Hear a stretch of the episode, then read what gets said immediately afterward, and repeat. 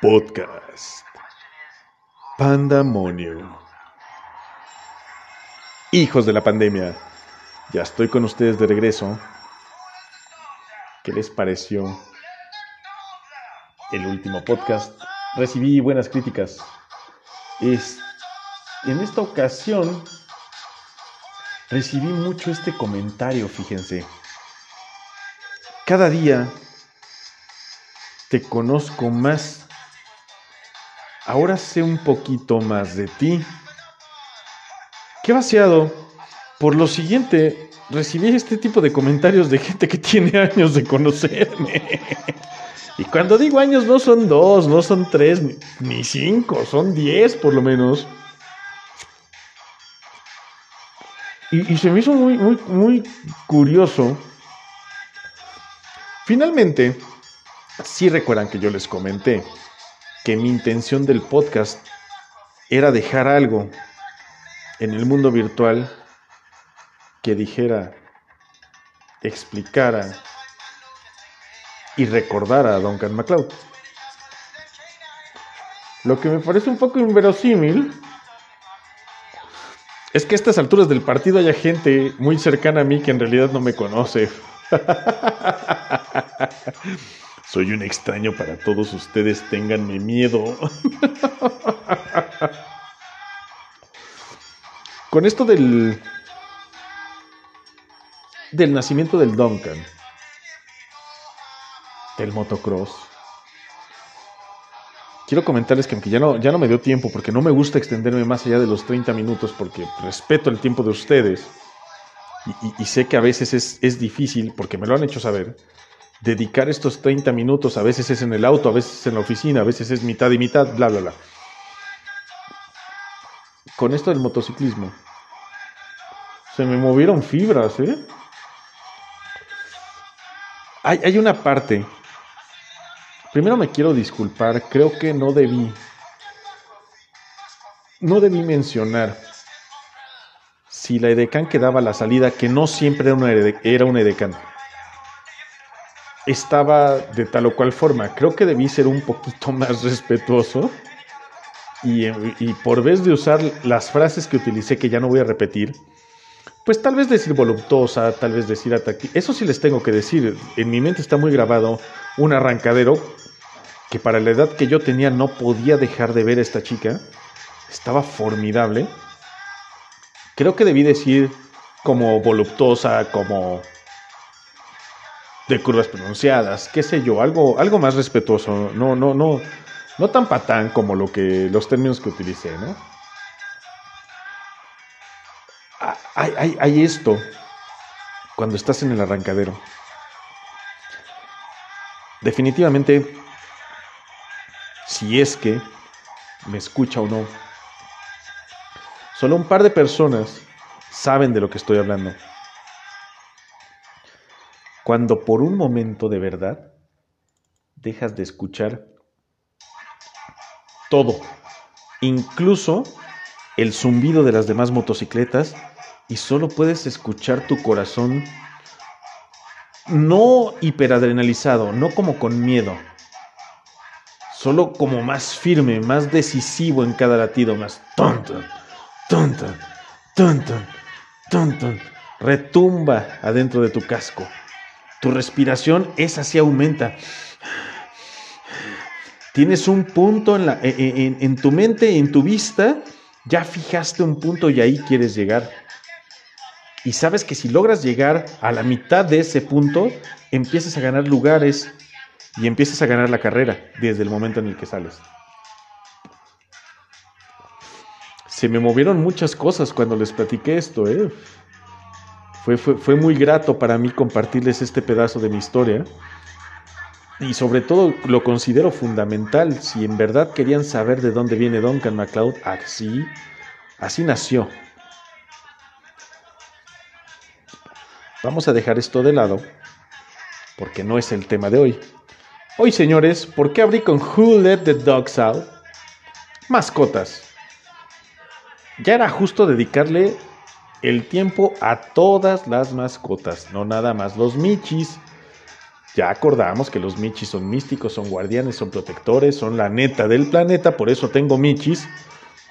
Y además develan un poco mi homosexualismo latente, por lo visto. Previo a esta grabación, estuve haciendo un poquito de investigación de la música, ¿no? Para, para que fuera ad hoc al tema. Y, lo, hice en asesoramiento de mi podcast manager. Y por ahí salían los nombres de los gatos de Freddie Mercury. y dije, carajo, esto suena muy mal para mí que me siento tan macho. Macho no, ya quedamos que macho no, tan hombre. Pero bueno, no importa. Tengo dos gatos. Soy felizmente un Karen macho y nunca lo voy a negar. Pero les tengo que contar que también, en realidad soy adorador por completo de la madre naturaleza. Lo más respetuoso que he podido ser de ella, le he cuidado, le he consentido, le he abrazado, le he mimado.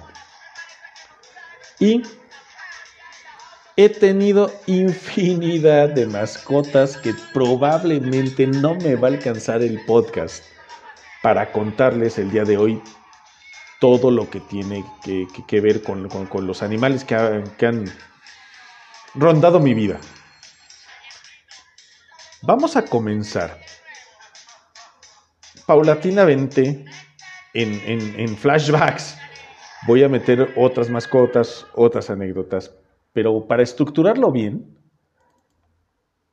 por ejemplo, esto estuvo muy gracioso, señores. yo tenía muchos deseos de tener conejos. Alguna vez yo estudié en una preparatoria en el Estado de México, en un municipio llamado Xalatlaco. Ojo para los que me van a querer corregir. De una vez se los aviso. Xalatlaco es un nahuatlismo y se pronuncia Xalatlaco, no Jalatlaco. ¿Ok? No es como de dar jaladas, no, es Xalatlaco. Y quiero que lo tomen en cuenta y se los voy a acentuar de esta manera. ¿Dicen Xochimilco o Xochimilco? Así de fácil, así de sencillo. Entonces, retomando el tema, esta escuela es técnico agropecuaria. Yo tengo un título de técnico agropecuario. Llevamos un proyecto de reproducción de, conejos formidable, muy interesante, bastante técnico, y me quedé enamorado me quedé enamorado. Ustedes no tienen idea. Pónganse a sacar la matemática de esto, el crecimiento exponencial. Si a cada alumno le piden un conejo, que de preferencia ya esté preñado, es decir, una hembra que esté esperando crías, y en promedio tienen entre 7 y 11 crías, ¿Tienen idea de cuántos conejos llegamos a tener un salón de treinta y tantas personas, cuarenta? Bueno, señores, para mí era un sueño hecho realidad ver tantas pelotitas de, de, pelos de colores, de distintas razas, de distintas complexiones, y me quedé fascinado. Gran parte de mi vida adulta quise volver a repetir esto a una escala menor, según yo. ¿Por qué me río, señores? Porque ahí les va. Comencé con dos conejos que me regalaron. Mestizos mexicanos, es la raza. Criollo mexicano. Quiere decir que es mezcla tal vez de un conejo salvaje con algo que se te cruzó en tu casa que ya tenías comprado. Preciosos los conejos. Eran dos, lo que significaba que tenía una probabilidad del 50% de que fueran pareja. Y yo lo ansiaba, de verdad lo ansiaba. Yo quería que fueran pareja, pero no lo fueron, fueron hembras. Desafortunadamente solo fueron hembras. Entonces dije, bueno, volvamos a jugarnos el volado. Fui a X lugar, rumbo a Exlavaca, Puente de San Bernabé se llama, y adquirí una cruza de gigante no sé qué con criollo mexicano. Señores, esto era un conejo para cuando me lo robaron, porque desafortunadamente me lo robaron, vamos a llegar a eso, ya excedía el tamaño de un perro salchicha sin problemas. Sin problemas. era enorme, era precioso, era imponente, Empédocles. Yo siempre le busco nombres muy payasos o muy mamones a mis mascotas. Empédocles. Era imponente. Y aparte, era dulce, era, era como un perro, me buscaba, me lamía, se me paraba de manitas, me exigía que lo saludara cuando llegaba a casa, no importaba la hora. Yo tenía muy buena casa, muy buen jardín, tanto delantero como trasero, pero decidí dejar a mis conejos en el jardín trasero. Acábense el pasto, hagan hoyos, hagan lo que quieran y justo eso hicieron. Se acabaron el pasto. Esa ex casera me debe de odiar. No creo que haya retoñado nada, hasta las raíces se comieron. Desafortunadamente este conejo se lo robaron. Un día cuando llegué a casa ya no estaba. Ya no me saludó. Ya no me estiró las patitas. Ustedes no tienen idea de lo lindo que es un conejo que, te demanda cariño, ¿eh? Que, que te pide que lo cargues, que con sus patitas te exige atención. Es, es adorable, de verdad, adorable. Y un conejo de ese tamaño, bueno, es como si un peluche cobrara vida. Estuve muy, muy triste mucho tiempo por ese conejo. Jugaba con otro gato que yo tenía, que a ese gato ahí mismo me lo mataron. La gente es mala, señores. Hay, hay gente que no tiene escrúpulos. Me lo dejaron envuelto en periódicos en una bolsa negra en la entrada de mi casa. Totalmente eh, apaleado. Yo creo que lo, lo, lo agarraron a escobazos. Así pasó y me quedé un tiempo sin gato y sin conejo. Estaba yo muy triste. ¡Ay! Estoy olvidando un hecho. Tuve uno de estos conejos magníficos cabeza de león legítimo, bastante costosos. Hermoso, hermoso. Su cabellera era envidiable. Blanco con ojitos rojos. Precioso, era como un peluchito. Pero también tuve un pinche perro cruza de perro salchicha con sabrá Dios que era horrible, enano, de la mitad del tamaño del conejo, así que dije, no pasa nada. Un día me entregó al conejo por el cuello, lo había matado. Sí, triste, triste mi caso en esa casa, la verdad es que mis mascotas no proliferaron. Me tuve que cambiar a un lugar más cercano de donde yo trabajaba, con un jardín glamoroso, glamoroso. Y recuerdo bien las palabras del casero, si no quieres el pasto, te lo quito y te pongo pasto artificial. Y yo, no, no, no, no, no, no, no. No exageremos. Tengo conejos y desde que entré, en, mi mente se empezó a dibujar el corral. ¿Dónde iba a estar el corral? ¿Dónde iba a estar la casita? Les compré una casa, les hice otra para que tuvieran un poco de independencia. Pero seguían siendo dos conejos solos y sí, señores, desafortunadamente uno murió. Uno murió...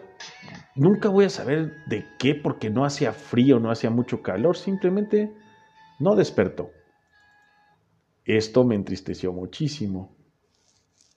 Eran Kafka, Duncan, Empédocles y ya solo me quedaba Kafka.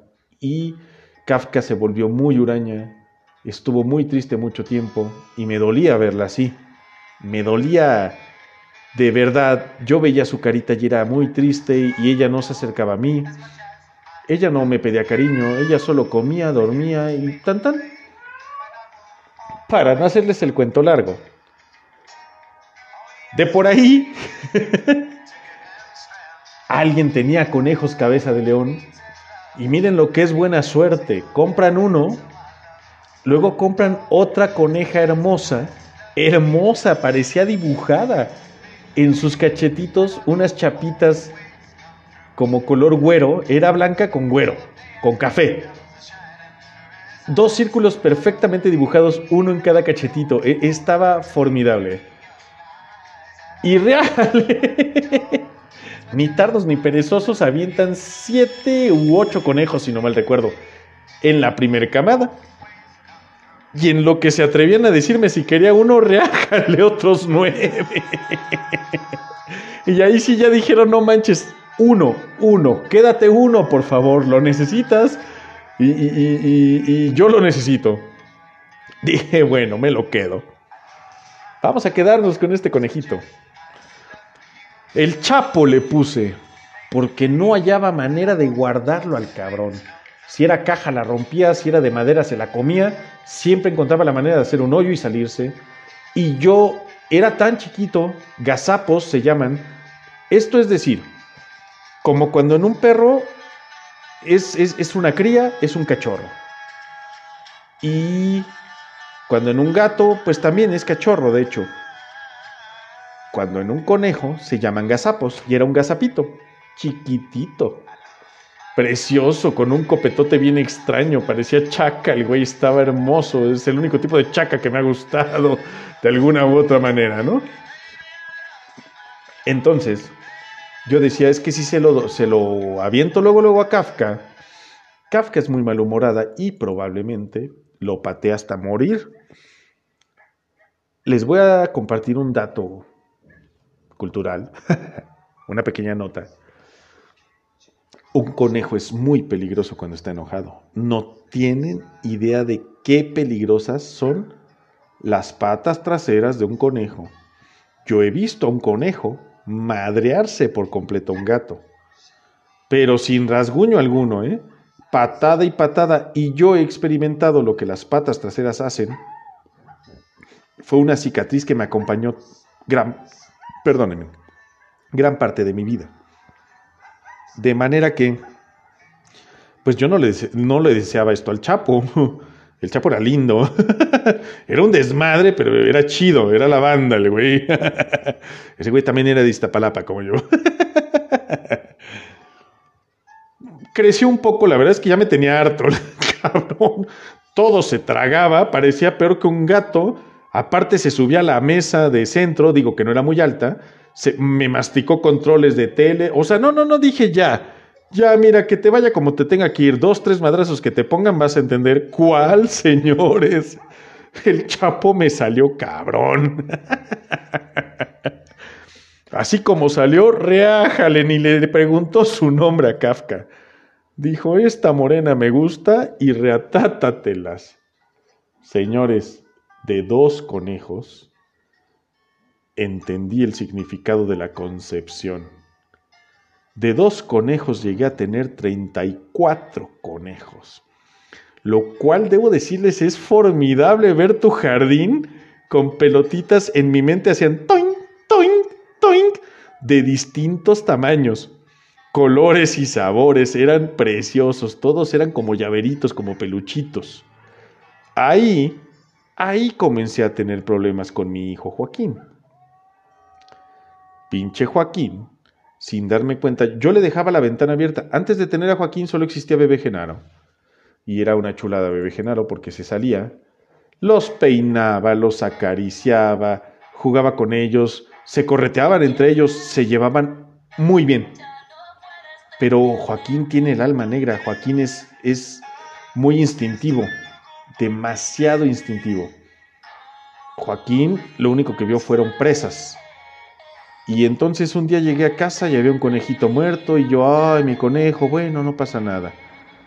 Al día siguiente otro y yo dije, oye, ya otro. Y así sucesivamente hasta completar más o menos ocho conejos, nueve. Hasta que un día de descanso entra por la ventana con uno en la boca y me lo tira en los pies como diciendo, mira, mira, mira, mira, mira lo que atrapé y me transformé y lo agarré escobazos. Desde entonces Joaquín y yo no nos hablamos muy bien que digamos. Así pasó al grado de que de repente tenía 34, de repente tenía 36, de repente bajaba, subía la cifra, pero yo ya no podía ni siquiera mantenerlos porque son muy voraces, finalmente son plaga. Y me tuve que deshacer de varios de ellos Hasta que finalmente acabé en un departamento donde no los podía tener y justo antes de mudarme regalé a todos, a todos. Cabe destacar, si no mal recuerdo, cómo estuvo esto. Es que una de estas crías acabó con mi podcast manager, pero no logro recordar el nombre ahorita. No, no puedo recordar el nombre. Y tuvo de visita al Chapo. Mala idea, señores. Solo le tomó una noche demostrarnos que era hembra. A ella también se le reprodujeron los conejos, bien cañón. Llegó a tener como 15. Pero eso sí, de inmediato a moverlos, a regalarlos y demás. Así mi historia con los conejos. Les tengo que contar dolorosamente que, que tuve un perro. Uno de esos perros que saben ser amigos, que juras que te escuchan, que juras que te entienden y que te apapachan. A este perro lo conocí cuando yo viví en pareja en la Concepción Xochicautla Lerma, amarrado, la cadena encarnada en el cuello de tanto tiempo que lo habían tenido así, sin casa, le llovía y a mí me partía el alma verlo. Pero de verdad, y cada vez que iba yo decía es que no pueden tener ese perro así, es un ser vivo, carajo. Un día que me quedé ahí, me levanté temprano, conseguí madera, clavos, martillo, y todo el mundo me veía así como que estás haciendo una casa para el perro. Y le voy a quitar la cadena. De una vez les aviso, les, le compré un collar que le va a servir igual. Froté sus heridas con, algunos medicamentos, las desinfecté, sanaron. El, dueño del perro, que era el, el abuelo de esta chica, no pudo dejarme trabajar solo. Dijo, no, no, no, ¿cómo? ¿Cómo, cómo? No, definitivamente no. Así que él me ayudó, le construimos un buen lugar. Pero, pues bueno, me llevé a la chica finalmente. Algún día no, no, no siempre estuve viviendo ahí. Estuve viviendo yo en Metepec. Me llevé a la chica y me llevé al perro. Dije, el perro es mío, ¿sí? Si lo quieres es tuyo. El perro te ama. El perro era la cosa más agresiva de este planeta. Mortal. De hecho, se extrañaban de la relación que llevábamos el perro y yo. Este perro me demostró que no necesitas raza, que no necesitas entrenamiento, que solo necesitas huevos. Mi perro correteaba vacas. Después les contaré por qué tenía vacas cerca. Correteaba borregos. Y anecdóticamente hablando les voy a platicar, este perro vivió conmigo en el Moloya también. Un día se salió de la casa. Y los vecinos muy preocupados me fueron a ver. Vecino, le queremos comentar. Nos da mucha pena. Su perro se metió a, nuestra casa. Y yo, pinche rayito, se llamaba rayito. Rayo. Perdóneme, hizo algún destrozo yo con la cartera en la mano, ¿no? No, no, no. El problema de esto es que tenemos un perro Doberman muy agresivo. Ha matado a varios perros que cometieron el error de cruzar el límite de la reja y hoy su perro se salvó, pero no quisiéramos tener problemas con usted después. Si su perro se vuelve a meter, es muy seguro que mi perro lo mate. Le pedimos encarecidamente, tenga raya a su perro. Y yo buscaba por dónde la reja era muy alta. O sea, yo decía, ¿por dónde carajos te saliste, cabrón? Y fuiste a dar lata con los vecinos. Bueno, paso. Yo estaba orgulloso de mi perro, ¿eh? muy independiente se volvió a salir. Y volvieron a ir los mismos vecinos. Vecino, no queremos tener problemas con usted. Pero le tenemos que comentar, su perro se volvió a meter a nuestra casa. Y yo, puta madre. Y mi perro no estaba. O sea, en efecto se había salido y quién sabe dónde carajos andaba. Yo iba llegando. Entonces todavía tenía que buscarlo, gritarle y demás.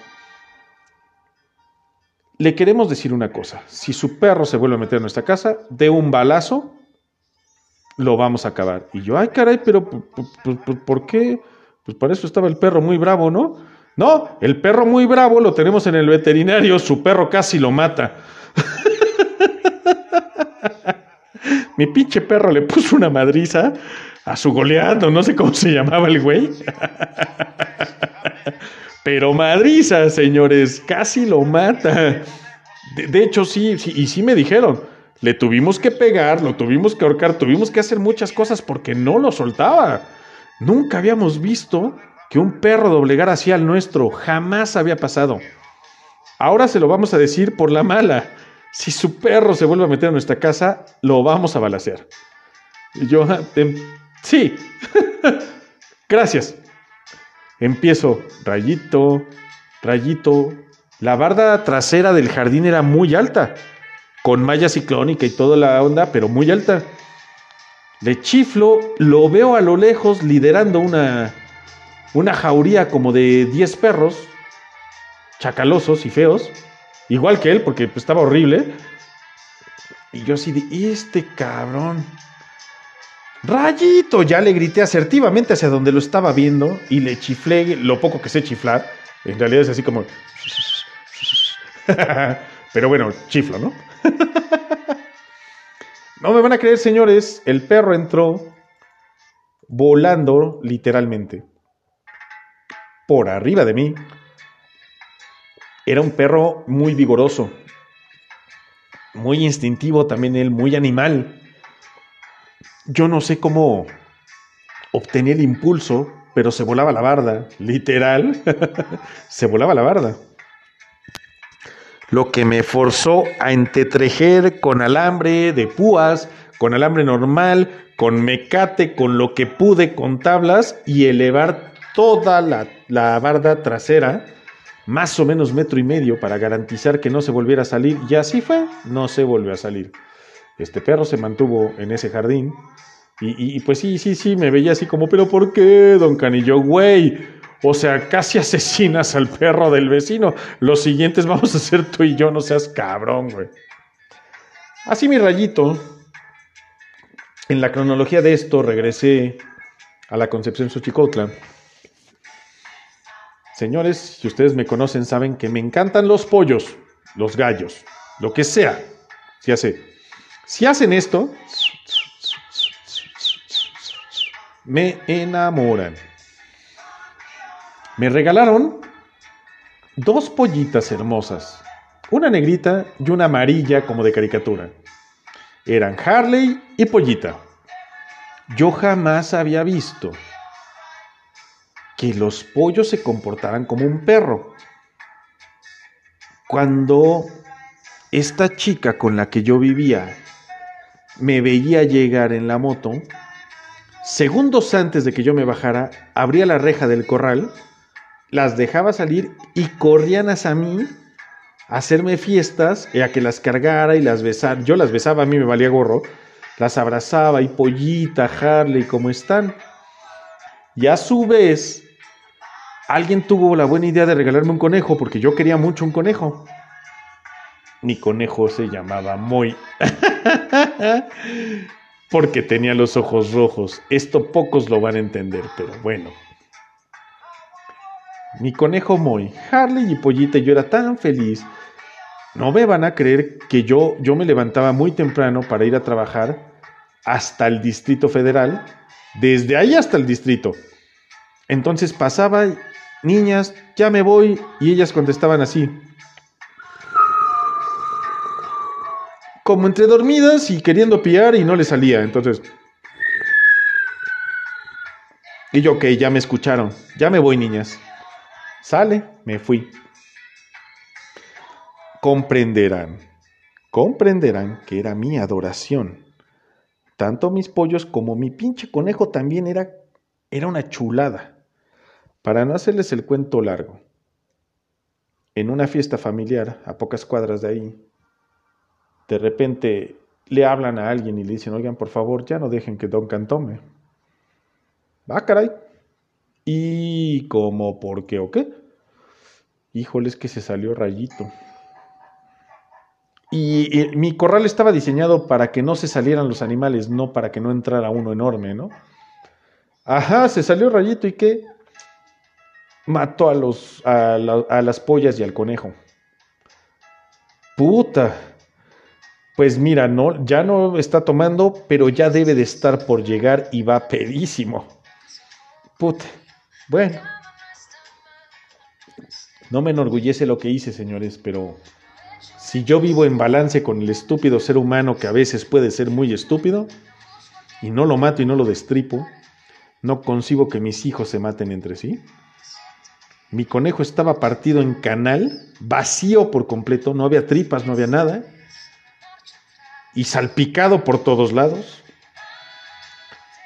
Y de mis pollas, ni plumas había, se las tragó el hijo de la chingada. Yo me transformé y le puse una madriza a ese perro que seguro se llevó a la tumba. Incluso yo nunca había visto un perro sangrar de la nariz y no me enorgullece, les repito, pero pues le sangró la nariz. Me lo tuvieron que quitar, de hecho. Me tuvieron que recordar cuánto amaba ese perro porque en ese momento yo solo quería matarlo con mis propias manos. Lloré, como lloran los hombres, señores.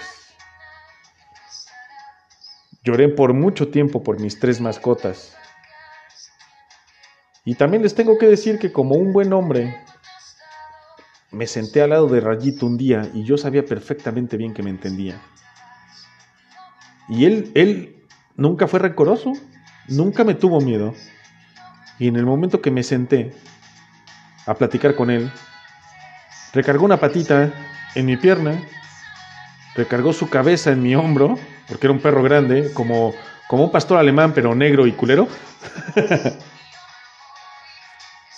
Emitió ese gemido que hacen los perros y, ah". y dije, Rayito, perdóname.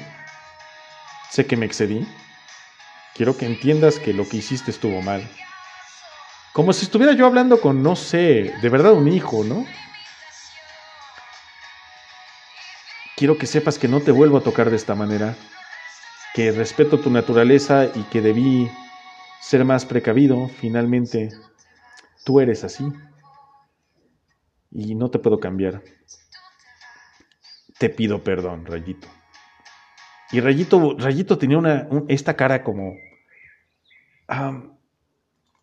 como si se estuviera riendo, de verdad, como si se riera, como si estuviera contento, y me lamía y me lamía y se me aventaba encima y ¿saben? Así son de magníficas las mascotas. El perdón absoluto, sin lugar a dudas, su amor incondicional. Lamentablemente Rayito un día salió de casa y no volvió. Ya no estaba bajo mi tutela. Hasta eso se tomaron la dedicación.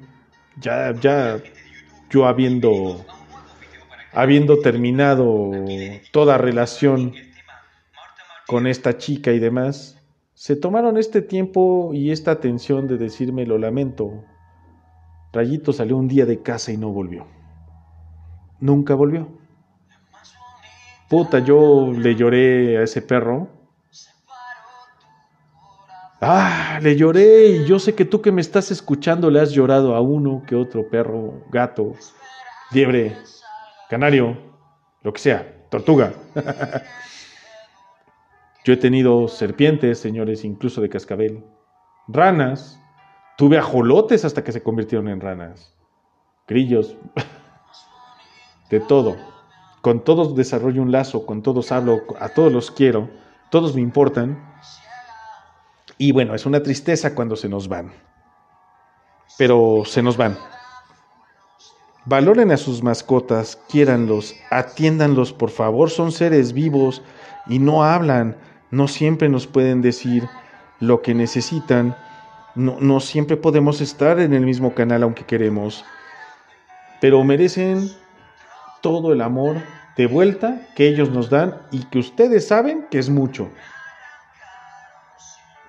Algún día les hablaré de una maravillosa perra pug llamada Matilda, que llegó a mi vida pero no era para mí, era para mi hermano. Estaban destinados a encontrarse yo solo fui el nexo.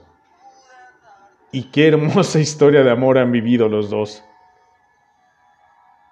Lamentablemente Mati ya no nos acompaña en este mundo, pero, pero dejó huella en muchos de nosotros. Señores, Big Smiles, odontología integral con énfasis en odontopediatría. José Ortiz de Domínguez, 203 Toluca del Lerdo, Estado de México.